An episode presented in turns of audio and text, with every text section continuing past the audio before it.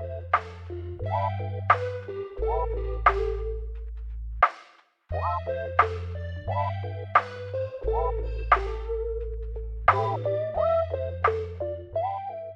我们是一档关注整个消费生态链的对谈类播客。在本档播客中，我们不仅关注呈现在用户面前光鲜亮丽的品牌本身，我们更关注背后支撑品牌、为之品牌的生态链玩家，比如平台方、投资方、供应链、渠道商、代运营公司、品牌咨询公司等等。每一期呢，我们都会邀请一位消费生态链上的玩家来一起聊聊消费圈内事，也希望通过这档播客能结识更多消费圈内人。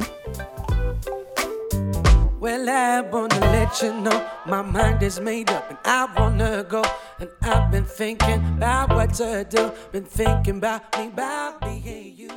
Hello，大家好，我是旺仔可可糖，我是立涛，欢迎收听消费圈内人。 那今年五月份的时候呢，我们推出过了一期复盘瑞幸如何逆袭和翻盘的节目，当时引起了很强烈的反响。五个月过去了，瑞幸咖啡的声量相比当时又变强了非常多。那在这段时间里，我们也看到瑞幸持续推出了爆款的产品，持续的破圈，并且引发全网的刷屏。而我们一直也对瑞幸保持着很深度的追踪，对于这样优秀的案例，非常值得我们持续的跟进和学习。所以，我们今天呢又录制了这样一期节目，和立涛老师。一起再深入聊聊瑞幸咖啡能成为咖啡赛道最大黑马背后的秘密，而且呢，跟大家说一个小小的细节啊，就是我们上一期节目是五月份录制的，而我们那期节目上首页的那天呢，刚好是瑞幸咖啡今年股价的最低点，而到现在公司股价已经接近翻倍了，不知道有没有小伙伴是我们上次上首页的时候 买入了瑞幸，那一定是赚翻了。那这五个月呢，瑞幸发生了哪些变化？我们也想通过这期节目来给大家分享分享。是的，我们消费圈内人这档节目呢，从成立到现在，给大家分享过各种各样的商业案例。但其实很多时候，可能搞懂最优秀的玩家是怎么成长起来的，就足以收获足够大的启发。并且呢，这样的优秀案例往往不只是能够给本行业的玩家带来启迪，很多经验呢，也可以跨行业的复用。比如说，苹果的营销手法呢，并非来源于其他的消费电子企业，而是学习自耐克。乔布斯本人呢，也对耐克非常的推崇，评价它是全宇宙以来的最佳营销案例。而我相信呢，像瑞幸这样的公司呢，同样也是有非常大的学习跟分析的价值的。它可以说是今天的中国消费市场里面上规模的公司里成长最快、最有活力，也是最年轻的一家。并且呢，它经历过高峰低谷，又能够重新振作，甚至在中国本土呢战胜了统治了二十多年的星巴克。那么，同时这是一家当下就在我们身边迅速成长的公司。通过观察它的成长，我们能够收获、吸收到很多鲜活一手，然后与时俱进的样本。这远远好于去拨开历史的迷雾，去研究那一些已经创立了几十年的老品牌。同时呢，咖啡在中国还是个新行业。把瑞幸作为研究样本，我们还能够陪伴它成长非常长的时间周期，收获足够多的学习素材。OK，那么话不多说，我们来聊一聊瑞幸这几个月的进展。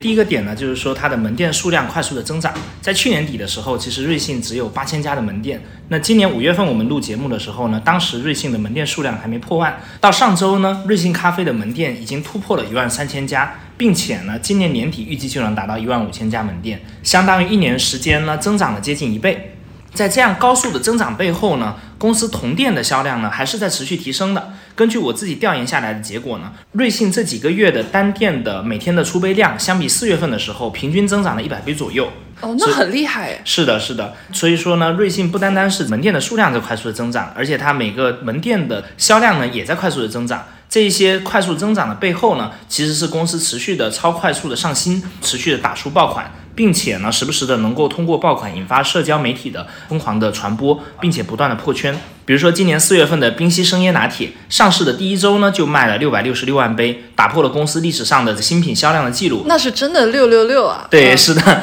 而且呢，酱香拿铁呢，更是更大幅度的刷新了记录。它在上市的第一天就卖了五百四十二万杯。注意哦，这只是一天的销量，并且呢，还是在客单价十九块钱，呃，也就是大幅度高于瑞幸平均客单价的情况下达成的。那营销方面，咱们就更不用说了，比如说跟线条小狗的联名，比如说跟猫和老鼠的联名，包括年初跟。哆啦 A 梦的联名，它的玩法非常多，并且不停的在引发更多年龄段的关注，非常的厉害。对，而且我觉得我是那种会因为它的联名，然后去买多杯的那种人，因为它只有两杯才能送那个联名贴纸。是的，我今年也是关注到，就是身边非常多的年轻的伙伴们，也是因为这一些联名，比如说猫和老鼠啊这一些，然后成为了瑞幸的用户。那另一方面呢，其实今年的咖啡市场它的竞争是非常激烈的，大家最关注的一个玩家呢，就是原封不动的去拷贝瑞幸各种玩法的库迪咖啡。那除了这个以外呢，实际上很多的奶茶品牌都在进入咖啡这个市场。比如说蜜雪，比如说茶百道，比如说古茗，那这一些竞争的背后呢，其实瑞幸做了很漂亮的应对，不但没有受到影响，反而进一步的获得增长。今年的二季度呢，瑞幸已经是国内的门店数量和收入都是最高的连锁咖啡品牌了，反而它的很多对手呢，现在都陷入到了窘境里面啊，遥遥领先。对，是的，遥遥领先。其实今年的整个消费大环境啊，坦白来讲是很一般的。那在这样的环境里面，像瑞幸这样维持高速增长的公司呢，是尤其值得关注的。哎，那你刚刚跟我们讲了那么多关于瑞幸今年非常厉害的一些数据和表现，我其实很想问一个问题啊，就是在那么好的成绩背后，瑞幸是怎么做到的呢？因为我们之前聊过，瑞幸其实是顺应了咖啡平价化和咖啡奶茶化这两个趋势，但是这个趋势是大家都能看得到嘛？它其实对于所有的。公司来说都是公平的，那为什么像库迪啊、幸运咖这些公司都在 follow 这些趋势之后尝试无果，那只有瑞幸一骑绝尘，遥遥领先呢？对，其实我们看任何的以这种卖货为核心的商业模式啊，它的竞争力的本源都是好产品加好价格，消费者要的无非就是这两样。所有的公司其实他都清楚，我应该给消费者交付出好产品跟好价格，但最终区分大家的是我具体能不能做到，以及说我是怎么样做到的。今天呢，我们其实看咖啡这个行业最大的趋势，就是前面我们讲的咖啡奶茶化。那咖啡奶茶化这个事情呢，它是一个双刃剑，因为一方面呢，它在拓展人群。让更多的过去不喝咖啡的人现在开始喝咖啡，但是呢，另一方面呢，以前大家选择很少，只能喝有限的几款大单品。今天呢，消费者口味越来越多样化，那对于咖啡品牌来说，这其实在增加他们玩这个游戏的难度，因为呢，你需要去赌爆款，你不知道什么样的款式能火，你不知道什么样的配方能够满足消费者的需求，这个事情它就越来越像服装这个生意，嗯，因为你会发现，对，就是过去的服装呢，都是提前一年定好下一年的款。然后什么样的款能卖爆？其实这些服装品牌他也不知道，所以最后会导致什么样的结果呢？就是卖得爆的款缺货，卖得不好的款呢，剩下的一堆的库存。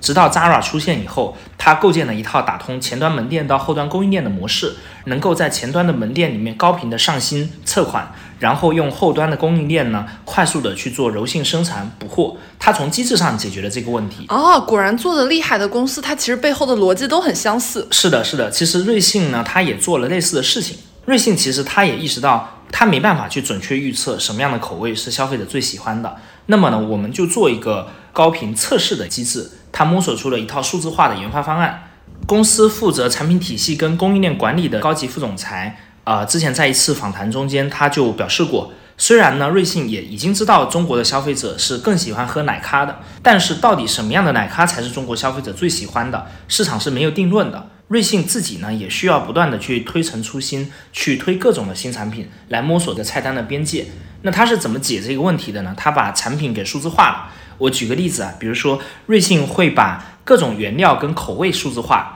然后用量化的方式呢，来追踪这些饮品的潮流趋势。通过这些数据呢，它就可以得出无数种产品的排列组合。然后呢，它也能够看到还有哪一些奶咖、果咖的产品还没有研发上新。从而呢，它就可以进一步的去做尝试。哇，这简直是对于这种比较传统的行业来说是个降维打击啊！我觉得科科这一点呢说的特别对，因为呢，它这一套数字化的经营体系呢，其实需要的是它自建的 APP 小程序去大量的积累用户的偏好数据，然后这些数据呢，反过来又对产研的体系进行了数据支持。也就是说，如果它没有这些数据体系的话，它是不可能建立这样的机制的。这也是它一直被模仿，但是从来没有被超越的原因。因为我们会看到，它大量的竞争对手呢，其实都是传统的餐饮公司出身，都是过去线下开门店的，然后销售的渠道呢，也是非常依赖于第三方的外卖平台。所以呢，他们其实对数据的掌握、对用户偏好的积累这些东西呢，是被瑞幸甩开了一条街的。那么，瑞幸呢，它是很好的利用了这一些对用户偏好数据的积累，并且呢，它把数据的力量其实还用在了呃自己对口味的这些数字化创新上面。过去呢，其实我们一般去定义一款产品，大家会用比如说香啊、甜啊这些比较感性的方式。这就跟我们中式菜谱里面的适量一样。是的，是的，是的，它其实是一种很玄的概念。瑞幸它是创新性的把各种原料、各种口味打上数字标签。然后通过这些数字，它去精准的找各种原材料、各种物料，然后获得无数种风味的组合。这样的结果呢，就是说瑞幸可以高频的、快速的去产生非常多的排列组合，然后快速的去上新测款，并且呢，从无数可能中的方案去筛选出最优秀的那一款。所以，我们从结果来看啊，二零二零年的时候，瑞幸一共是推出了七十七款的新品，然后到二零二一年的时候呢，它一共推出了一百一十四款的新品。到二零二二年，它又推出了一百零八款的新品。那么这样的上新速度啊，其实你看，在过去的整个餐饮领域都是划时代的。像这样子高频的上新呢，压中爆款就不再只是一个靠灵感、靠运气的这样的不可把握的事情。它确保了瑞幸能够持续的有爆款的出现，像大家耳熟能详的厚乳拿铁、生椰拿铁、丝绒拿铁、冰溪生椰等等。那么瑞幸呢，它其实一直在不断的开发各种对新手更友好的咖啡产品，来解决没有喝过咖啡的新用户对于咖啡的风味不适应的痛点。在保证了咖啡品质的整体把控下，公司其实每年都能推出一到两个现象级的大单品，并且能做到每个月都有爆款。基本上现在我们就可以认为，瑞幸呢，它就是奶咖这个行业的创新风向标。对，哎，往往就是它出了以后，你就看到很多的模仿者。是的，是的。但是这里面就是市场永远是属于就跑得最快的那个人嘛，剩下只是模仿而已。没错。那我还有个问题想问一下丽涛老师啊，就是高强度的上新背后呢，其实往往需要有强大的供应链和运营体系去支撑嘛。那瑞幸在供应链和运营体系这两方面又有哪些独到之处呢？对，其实运营体系这一块啊，咱们在之前的节目也聊过，就是瑞幸它投入了大量的资源在 IT 化的这个管理系统上面，它充分做到了用系统来赋能人。呃，举个例子，比如说它的自动排班、自动订货，包括货到了店以后自动做解冻，包括就员工的线上的训练跟操作指导等等，都是用系统来自动的做的。所以呢，这个事情意味着什么呢？大家可以想一个问题。瑞幸一年要上一百多款的新品，基本上就是三天上一款新品。一线的员工要快速的上手，它这个难度其实是非常大的。瑞幸它有 IT 体系，所以才能确保它一年开出七八千家店，并且呢还能确保一年上一百多款新品。然后它的员工还能够高质量的去运营，高质量的产出。IT 系统是非常关键的。那么这个点其实大量的线下的餐饮基因的咖啡企业呢，它就做不到，它光是运营体系这一块就会遇到很多的阻碍，高频上新呢无从谈起。那么这是一方面，那么另一方面呢，其实供应链体系是这整个环节里面更重要的一环。大家可以这么想，就是当你要这么高频的去上新，然后持续的有爆款出现的时候，你其实是非常需要产品的稳定供给的。是的，特别是那种像。酱香拿铁上新的时候，一天卖了五百多万杯。对，是的。如果你没有办法做到稳定的产品供给的话，遇到爆款的产品，你销量就会跟不上。这个时候呢，就会白白的浪费一款爆款单品的热度。所以，其实我们会看到，瑞幸在供应链端是投入了非常多的力量的。这里我拿生椰拿铁来举例，瑞幸产品部门呢，他们其实一开始在研发生椰拿铁的时候呢，他们是很早就意识到了说，国人普遍是喜欢椰奶味的这样的饮料。那么椰奶跟咖啡这种饮料结合在一起呢，它又需要用工艺去把咖啡的苦味去掉，让两种味道混合在一起的时候不那么的违和。所以呢，它通过这个方式，它其实找到了最大受众的公约数，打造出了生椰拿铁这一款大爆品。但是呢，随着生椰拿铁的卖爆，其实瑞幸的供应链呢遭遇了断供的危机，因为当时是二零二一年的夏天。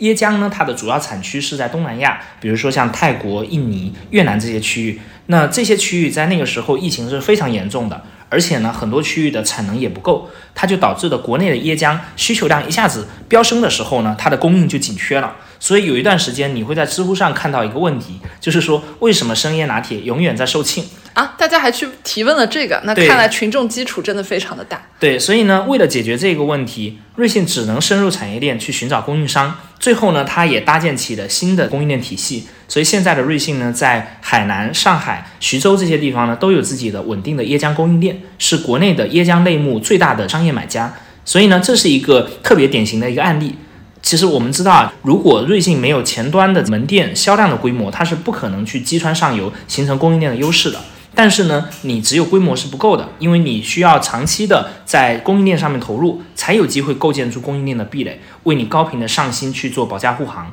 所以这个我们可以看到，就是瑞幸在供应链方面他做的努力。除此之外呢，其实我们也能看到，就是说瑞幸呢，它在上游的产业链上做延伸，其实他做了很多的事情，比如说他在福建的宁德、在昆山都构建了咖啡的烘焙基地，这些动作呢都是在确保原材料的高品质跟长期的稳定供应，也把供应链的成本压缩到了极致，给消费者们进一步带来了更好的价格。所以呢，其实目前的瑞幸啊，它已经是中国最大的咖啡进口商之一，每年光是咖啡豆它都要进口一到两万吨。那么这些咖啡的进口国啊，像什么埃塞俄比亚这些，基本上都是一带一路的国家，某种程度上也算是在响应咱们的一带一路的这国家国家政策。对。对对对，并且呢，这种持续向上游渗透的供应链策略呢，也能够让瑞幸从源头去挖掘更多的更新产季，然后更高品质的咖啡豆。从全世界各地呢，为我们中国的消费者带回来高品质的好咖啡。哇，我听你这样说完，感觉这就是有点马太效应啊！只有做到了行业最头部，其实你才能拥有最好的供应链和上游的资源，然后这样反而对我们消费者来说，也是用一个。性价比很高的价格，然后喝到非常好的咖啡豆。对，是的。但是我觉得很多人对瑞幸会有个误解啊，就是觉得瑞幸只是做到了让咖啡便宜，也就是说我们之前说的咖啡平权嘛。嗯。但其实瑞幸也一直致力于让更多人喝到优质的咖啡。就大家不是说因为这个价格便宜，他用的咖啡豆就不好。它的咖啡豆的原料其实都蛮好的。对，是的。其实可可你讲的这个点特别的关键。我发现呢，身边很多朋友，大家会认为说瑞幸的成功呢，只是因为便宜。我觉得这个其实是对瑞幸非常局限的理解。就像你刚刚跟我们说的，以卖货为核心的任何商业模式，竞争力的本源都是好产品和好价格。先得把好产品做好，是的，我们再谈价格。是的，好产品跟好价格呢，它其实是必不可少的两个环节。它就像两条腿走路，你缺了任何一条都不行。那实际上呢，我们会看到瑞幸一直是在产品品质上做创新的。除了咱们前面聊的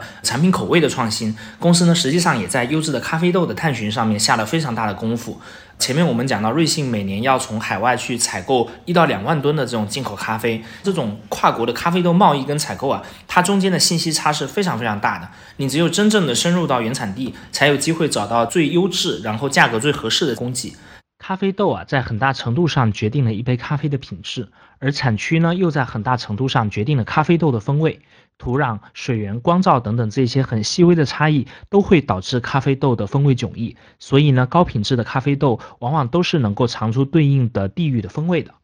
全球领域呢，咖啡豆最优质的产区，基本上都集中在南北纬二十五度之间的世界黄金咖啡带。那么，在全球各地呢，这些优质并且稳定的咖啡豆产能一直都是被争抢的。往往一个产季刚结束，就会有品牌抢着预定下一年的产能。很多朋友可能都不太了解啊，瑞幸在今年三月份的时候推出了全球寻豆之旅计划。一批咖啡领域非常资深的研发人员，由2022年的世界咖啡师大赛冠军安东尼领衔，辗转于像非洲、南美等等这样的区域的咖啡原产国，去寻访优质的产区跟优质的庄园。他们的工作呢，就是大量的去品尝，并且筛选优质的咖啡豆供给，深入产产区最后一米，去筛选跟采购最优质的咖啡豆。比如说，咱们这一周刚上新的花魁咖啡，就是瑞幸的寻豆计划带回来的。埃塞俄比亚的咖啡呢，以柔和的果酸、花香和优质的回甘而闻名。今年五月份，瑞幸设立了埃塞俄比亚办公室，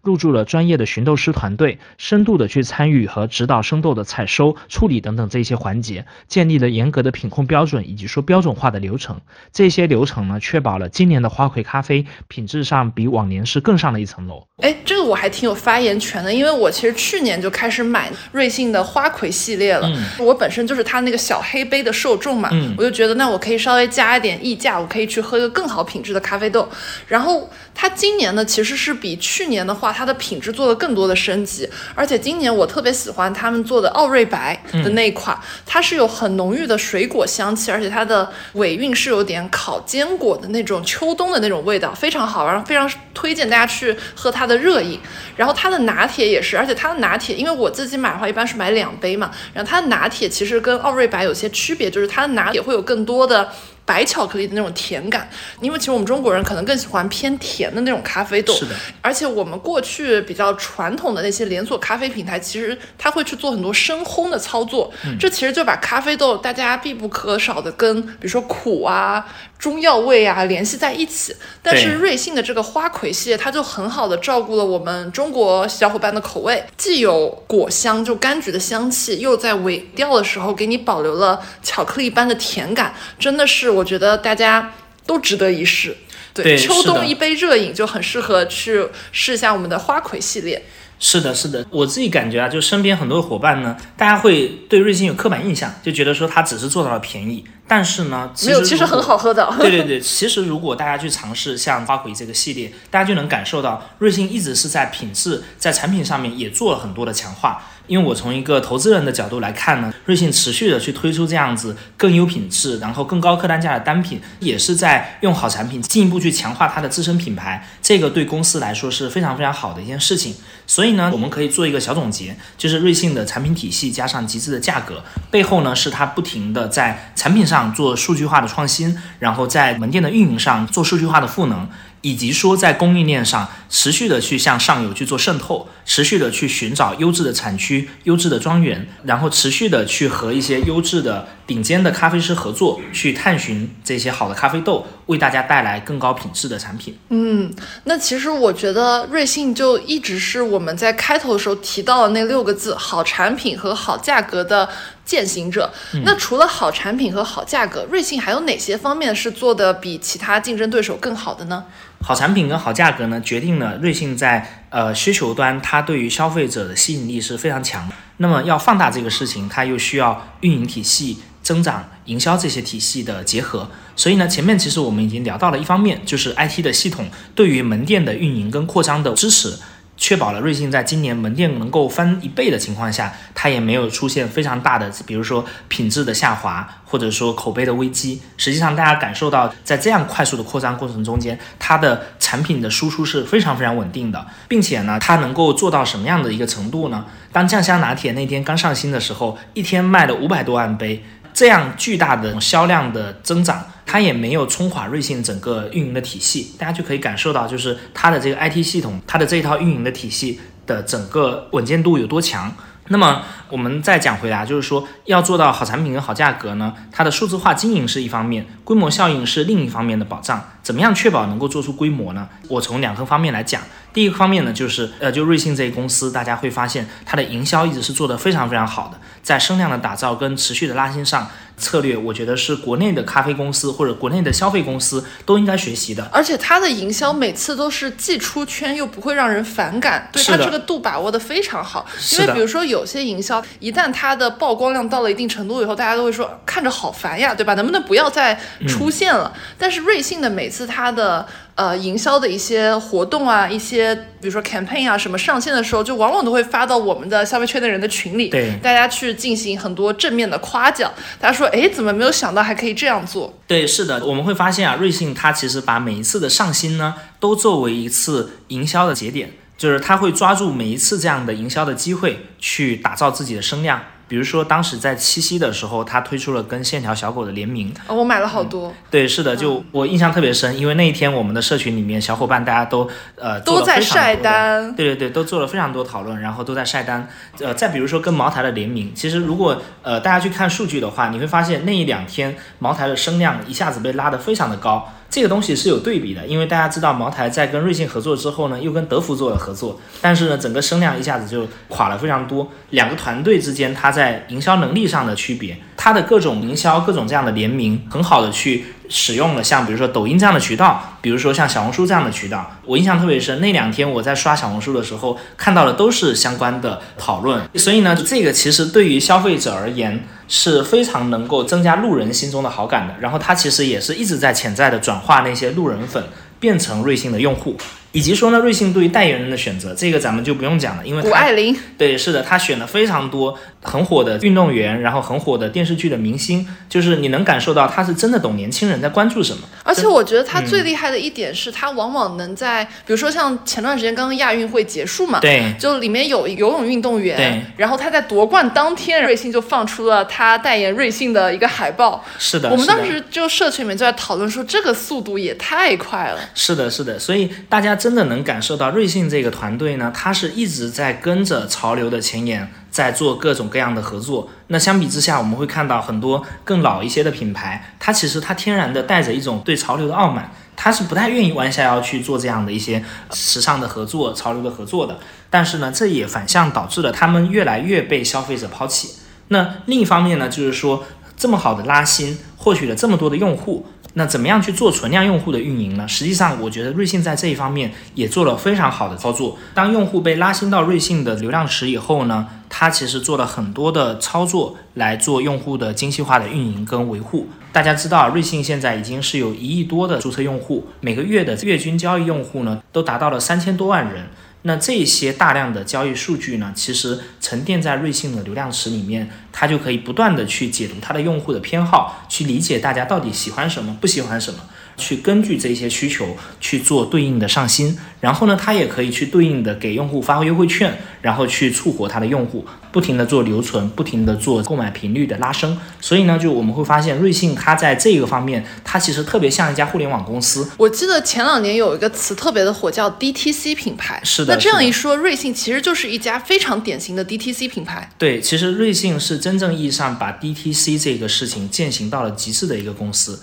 因为它是真正意义上呢，通过自己的小程序、自己搭建的渠道触达了用户，并且把用户的所有反馈都留存在自己平台上的这样的一个玩家。从这个方面讲呢，其实我们会发现啊，这几年呢，很多的品牌都在讲私域，那瑞幸私域上它是做的非常非常好的。另一个方面来看啊，瑞幸的私域它的价值也非常的大。首先呢，当你通过第三方平台售卖咖啡的时候，实际上公司离用户的距离是非常远的。过去很多线下的品牌会在超市里面安装摄像头，去观察消费者的采购动线跟需求，就是为了更加靠近用户，更加了解用户。从这个方面来讲，你离用户越近，你就越能够推出用户喜欢的产品，而产品呢，又恰恰是咖啡这场游戏里面最核心的决胜因素。第二呢，当能够直接的通过自有渠道向用户售卖咖啡的时候，公司对于第三方的外卖渠道依赖就非常的小。我们知道啊，大家通过外卖平台下单的时候，其实公司是需要向外卖平台交佣金的，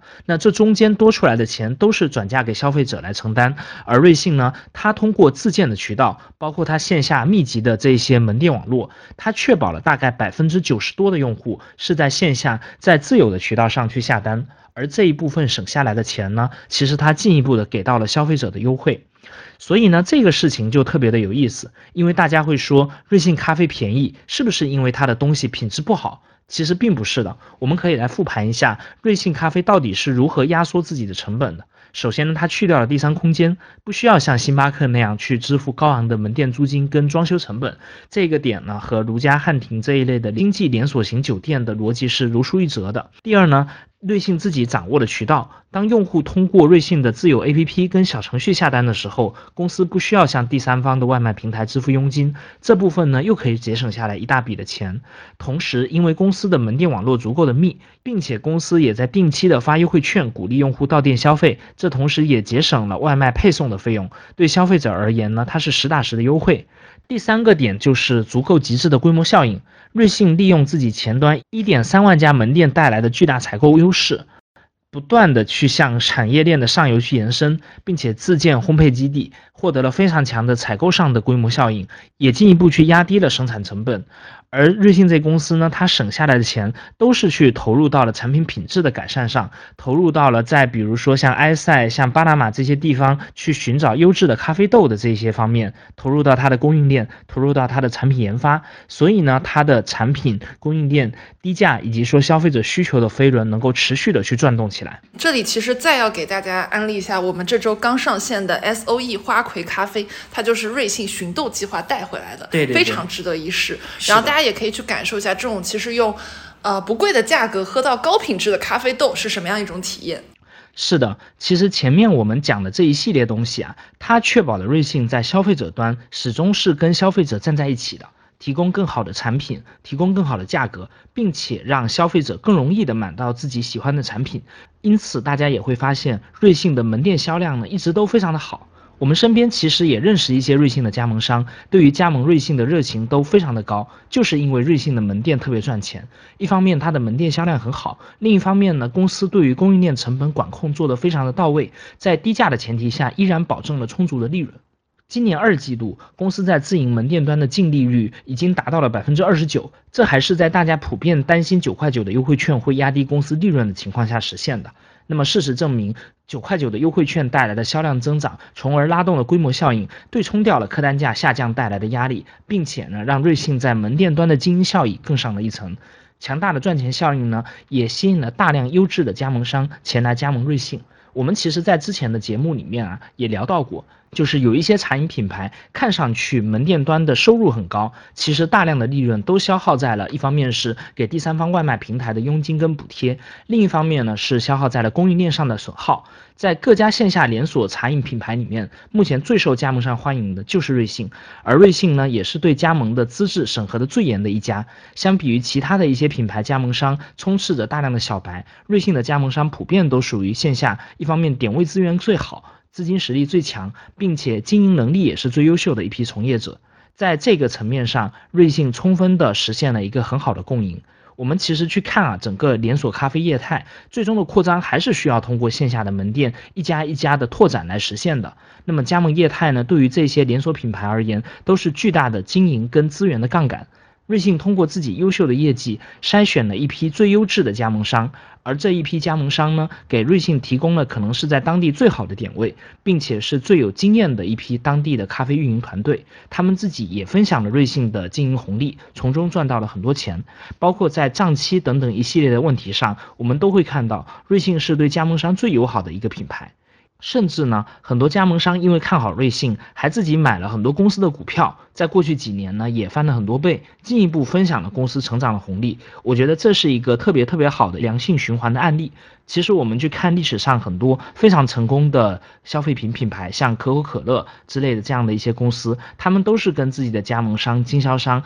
维持了一个非常好的共生共赢的体系，然后能够让公司的品牌、公司的生命力越来越旺盛。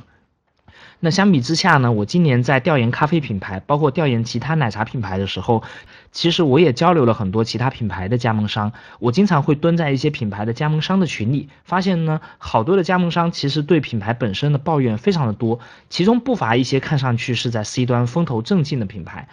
加盟商跟母公司的利益在很多品牌那边其实并不是和谐共生的，有一些品牌呢是自身的销量就支撑不起消费者的利润，比如说单门店可能一天就只能卖两百到三百杯的咖啡，那这样的一个情况呢，只能勉强的维持盈亏平衡。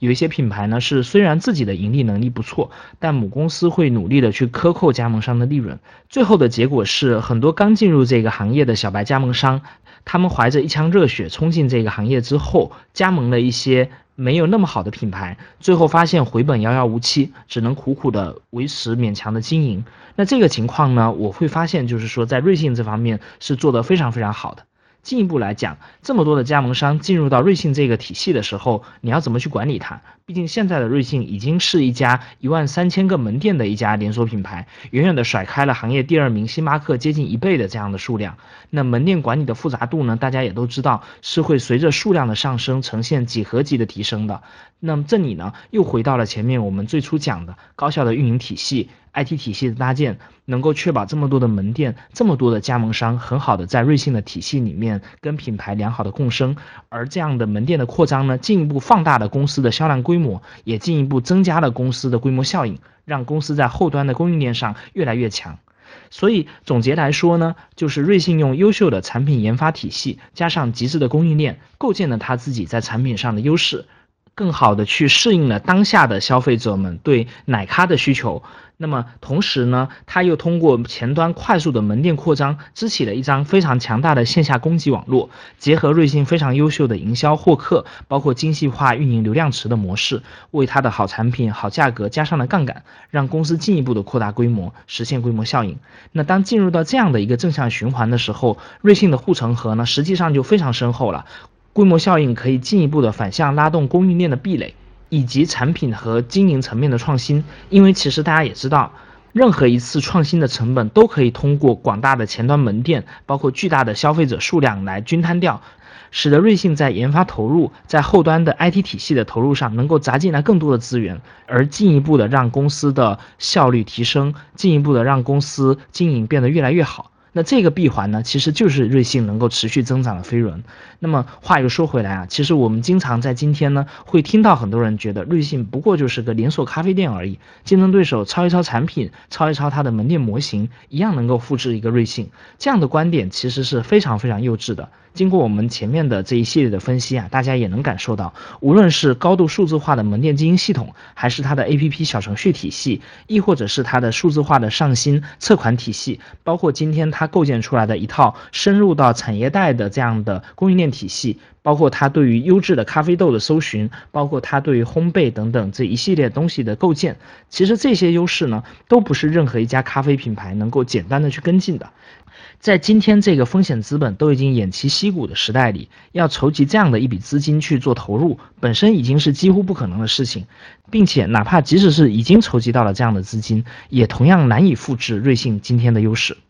瑞幸实际上是在非常多的环节都做出了很大的创新，带来了很多的商业上的改变，因此呢，我们的消费者们才有机会在今天这个时间点上啊，享受到这样的既优质又价格合理的咖啡。每一位消费者都应该感谢瑞幸今天在中国对咖啡这个赛道的推动。哇，感谢涛哥今天给我们分享的关于瑞幸咖啡背后的那么多故事，让我其实了解到这家公司真的。比我想象中还要厉害。嗯，我当时只是作为一个消费者的角度，会觉得，哎，我在瑞幸能用不贵的价格喝到很好品质的豆子，比如说这次的花魁系列。对。然后我就觉得，作为消费者，我就是很喜欢这种类型的品牌嘛。嗯。因为其实今年大家都会去追求一个。我既要有好产品，但我又要有好价格的这样的一个品牌，所以瑞幸在今年能涨那么猛，我觉得其实也是有背后的道理的。那今天也非常感谢涛哥给我们从一个消费圈内人的角度给我们揭秘了一下瑞幸为什么能做到好产品加好价格背后的原因。那我们这期节目就到这里。那之后我们也会多多的跟进瑞幸这家公司，因为我们真的觉得它是一个我们国内的消费品里面非常值得研究的一个品牌。那今天这期节目就到这里，我们下期再见，拜拜，拜拜。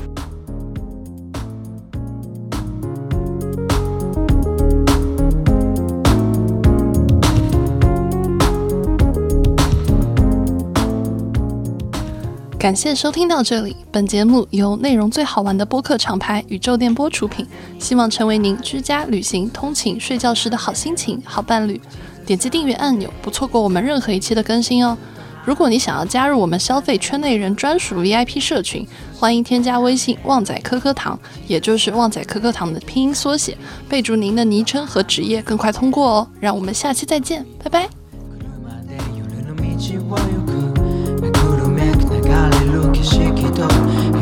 ストーリー